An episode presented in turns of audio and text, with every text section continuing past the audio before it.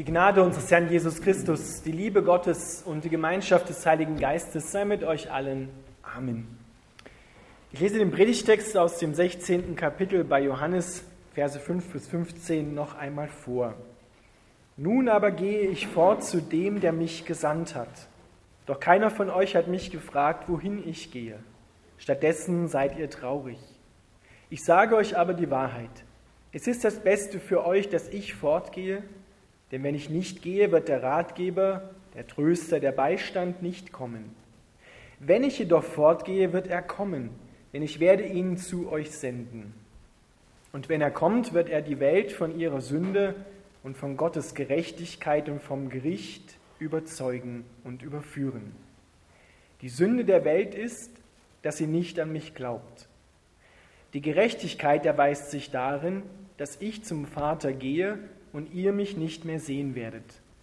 Das Gericht bedeutet, dass der Herrscher dieser Welt, Satan, schon gerichtet ist. Ich hätte euch noch so vieles zu sagen, aber ihr könnt es jetzt nicht ertragen. Doch wenn der Geist der Wahrheit kommt, wird er euch in alle Wahrheit leiten. Er wird nicht seine eigenen Anschauungen vertreten, sondern wird euch sagen, was er gehört hat. Er wird euch von dem erzählen, was kommen wird. Er wird mich verherrlichen, indem er euch alles offenbart und zeigt, was er von mir empfängt.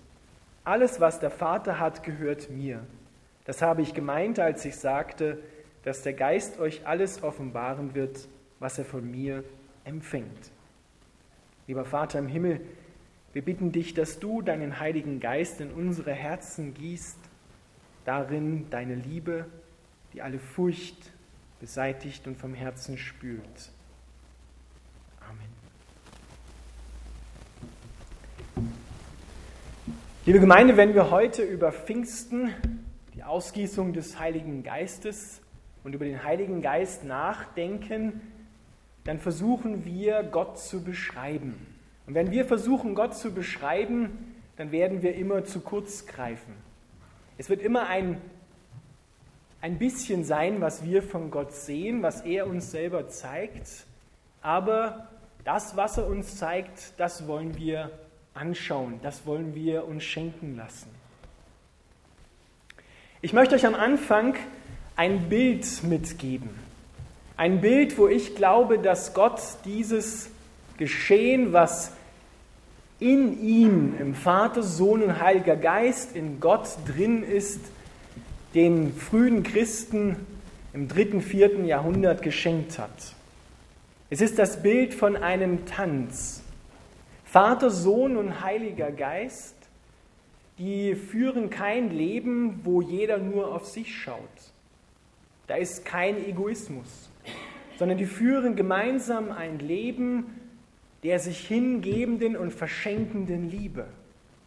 Und so tanzen sie umeinander Perichochese heißt dieses Wort im Griechischen, da haben wir unser deutsches Wort Choreografie her. Sie tanzen dynamisch umeinander, begeben sich auf eine dynamische Umlaufbahn um den anderen und das Ziel ist es, die Interessen und die Wünsche des jeweilig anderen oder der jeweilig beiden anderen zu erfüllen. Zu schauen, dass der andere, die anderen verherrlicht werden. Dass man auf sie bezogen ist und von ihnen her das Leben empfängt. Und so dienen sie einander. So bewegen sie sich durch die Ewigkeit, durch Raum und Zeit. Und das ist einfach schön. Wir können es vergleichen mit einem Tanzpaar, was einen Walzer tanzt. Das sind auch zwei, die sich miteinander in der Choreografie durch den Raum bewegen. Mal sieht man die Dame mehr in ihrem schönen Kleid, mal sieht man den Herren mehr, aber beide zusammen bilden, wenn es gut geht, eine Einheit. Sie tanzen wie eine Person. Und das, was sie zusammenhält bei Gott und auch bei einem Tanzpaar, wenn sie gar miteinander verheiratet sind, das ist die Liebe. Und die Liebe, die schaut nie auf sich selbst, sondern schaut immer auf den anderen. Deswegen ist ja die Ehe in der Bibel auch ein schönes Bild für die Dreieinigkeit. Vater und Sohn lieben sich so sehr, dass die dritte Person, der Heilige Geist, die Liebe so real ist wie eine Person. So stark ist die Liebe zwischen Vater und Sohn. Mann und Frau lieben sich so sehr, dass die Liebe real wird, die Kinder. Ein schönes Bild für die Dreieinigkeit Gottes. Und dieser Gott, der in sich Beziehung ist und Liebe ist, der hat gesagt, ich will das, was an Schönheit in mir ist, mit anderen teilen. Denn so geht es uns ja auch. Wenn wir etwas schön empfinden, wenn uns etwas gut gelungen ist, dann möchten wir es anderen mitteilen, dann möchten wir es sagen. Da können wir nicht mehr an uns halten. Wenn wir ein schönes Lied gehört haben, dann, dann gehen wir zu jemandem und sagen, ey, hast du schon gehört, das Lied? Komm, wir hören uns das beide gemeinsam an. Das ist so toll. Und dann wird das, was schön ist, noch schöner. Und aus diesem Grund hat Gott gesagt, ich will die Schönheit, die in mir ist, mit jemandem teilen. Und das sind wir. Aus diesem Grund hat Gott die Menschen gemacht, um das Schöne, was in ihm ist, die Herrlichkeit mit jemandem zu teilen, mit dem Menschen. Damit der Mensch das Schöne schön nennt. Aber der Mensch wollte das gar nicht. Der Mensch hat, sobald er auf der Welt im Reich Gottes war, gesagt, Gott, ich kann auch alleine ohne dich schön sein. Ich kann auch alleine ohne dich strahlen. Ich brauche das Leben von dir nicht. Ich brauche dich nicht. Heute wissen wir und hoffentlich wissen wir es, dass wir nur wahre Menschen sein können und werden können, wenn wir auf Gott ausgerichtet sind, auf ihn bezogen sind und von ihm her das Leben empfangen. Denn er hat uns ja gemacht. Und wenn wir uns wegwenden von Gott, dann fangen wir an zu degenerieren. Dann fangen wir an, unmenschlich zu werden. Wenn wir die Liebe nicht mehr im Blick haben und das Leben nicht mehr im Blick haben, dann erkaltet die Liebe in uns. Es wird kalt und dunkel in uns. Es gibt vier Wesen, die um den Thron Gottes herum sind im Himmel. Die sind über und über mit Augen versehen, hinten, vorne, oben und unten. Warum wohl? Weil sie sich gar nicht satt sehen können an der Schönheit Gottes. Das Wort schön kommt übrigens von schauen. Ich muss es anschauen, das Schöne. Ich muss die Liebe anschauen, ich muss das Leben anschauen, damit ich dahin verwandelt werde. Das, was ich anschaue, in das werde ich verwandelt. Wenn ich Dunkles anschaue, dann wird es in mir dunkel. Wenn ich Schönes und Lebendiges und Liebevolles anschaue, dann wird es mich auch erfüllen. Und diese Abkehr des Menschen von Gott war so tief, hatte so einen tiefen Fall für den Menschen, dass der Sohn gesagt hat, ich gehe hin, ich werde Mensch und ich will das spüren, was die Menschen spüren. Gott der Vater hat in Jesus Christus, als er geboren worden war, all das gefühlt und auf sich genommen, was du durchmachst. Deine Sorgen, deine Probleme, deine Nöte, deine Ängste, deinen Verlust, deine Traurigkeit hat Gott in Jesus gefühlt. Er hat es ausgekostet bis auf den letzten Tropfen. Der wahre Mensch und der wahre Gott. Und das war, sagt Jesus, notwendig, dass ich komme, denn wenn die Herrlichkeit Gottes, die Gegenwart Gottes mit einem Menschen zusammentrifft, der sich abgekehrt hat von Gott, der schuldig geworden ist, der, wie die Bibel es sagt, rebellisch geworden ist gegen Gott, wenn die beiden zusammentreffen, dann bleibt nur Gott übrig, aber nicht der Mensch. Im Alten Testament konnten die Menschen in die Stiftshütte, wo Gott gesagt hat, dort will ich wohnen, wenn er dort anwesend war und seine Herrlichkeit dort war, konnten die nicht hineingehen, konnten ihren Dienst nicht verüben, weil wörtlich gesprochen das Gewicht Gottes, die Ehrfurcht Gottes so schwer war, dass es sie erdrückt hätte. Und deshalb musste der Sohn kommen, um uns vorzubereiten, damit wir wieder so herrlich werden, wie er es am Anfang geplant hatte, damit wir wieder in der Gemeinschaft mit Gott leben können. Deswegen sagt Jesus, bin ich gekommen und jetzt gehe ich zum Vater, damit jetzt der Heilige Geist kommen kann, das Wesen Gottes, um selber in euch Wohnung zu machen und bei euch zu leben, in euch zu sein. Im Alten Testament wohnte Gott, so hat er es selber gesagt, in der Stiftshütte, in diesem Zelt, was mit den Israeliten durch die Wüste zog, dann im festen Tempel in Jerusalem. Dann kam Jesus auf die Erde als der Tempel Gottes, in dem der Heilige Geist lebte. Und jetzt, da sind wir gerade in unserem Predigtext, kommt die entscheidende Stelle. Er geht zum Vater, damit der Heilige Geist kommen kann und Wohnung nehmen kann in jedem Menschen, der das möchte. Es bleibt nach wie vor freiwillig. Jeder, der es will. Jeder, der sagt, Gott, ich will, dass du hier in meinem Leben, in meinem Lebenshaus, in mir, in diesem Tempel wohnst, dass du dich hier zu Hause fühlst, dass du hier das Feuer der Herrlichkeit und das Gewicht Gottes hineinbringst. Deine DNA, dein Wesen, das mich verwandelt. Und da haben wir wieder diesen Tanz. Wir werden hineingenommen in die Bewegung Gottes werden hineingeliebt, hineingeholt, um mit Gott zu tanzen. Und werden dabei von der Liebe durchdrungen und der Geist Gottes in uns durchdringt Gott. Und so sind wir aufeinander bezogen. Und wenn man dann auf das Leben eines Menschen schaut, der mit Gott unterwegs ist, dann kann man nicht anders als sagen, das ist schön. Und schön kommt von Schauen. Was schauen wir denn an im Leben eines anderen Menschen? Wenn der liebevoll mit anderen Menschen umgeht, wenn der voller Frieden ist und Licht, selbst wenn die Umstände in seinem Leben schwierig sind, dann werden andere Menschen darauf aufmerksam und sagen, das will ich auch haben. Und so durchdringt dann wieder unsere Liebe, die in uns lebt, andere Menschen und wir holen sie hinein in diese schöne Bewegung Gottes die Heilung mit sich bringt. Denn wenn Gott sich irgendwo niederlässt und wohnt, dann kommt er immer mit Kraft. Und Kraft bewirkt etwas.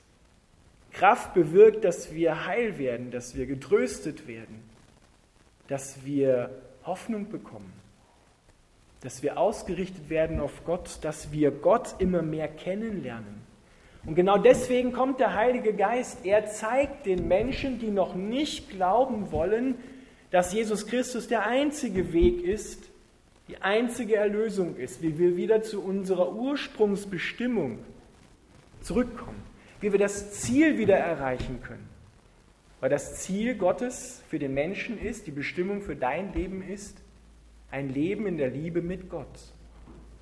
Ein Leben der Anbetung. Und Anbetung heißt, das Schöne schön zu nennen.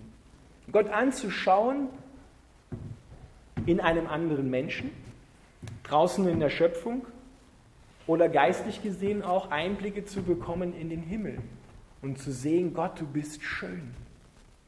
Du bist voller Kraft, voller Herrlichkeit, voller Licht. Das ist Anbetung. Das ist das Ziel, wofür der Mensch von Gott her geschaffen worden ist. Und alles andere, was wir noch als Ziele im Leben ausgemacht haben, müssen wir dahingehend überprüfen und ausrichten und sehen, ob wir noch auf dem Weg zu Gott und von Gott unterwegs sind, ob wir noch tanzen oder ob es starr geworden ist in unserem Leben. Denn Tanzen hat etwas mit Kommunikation zu tun, mit Freude, mit Ausdruck von Leben.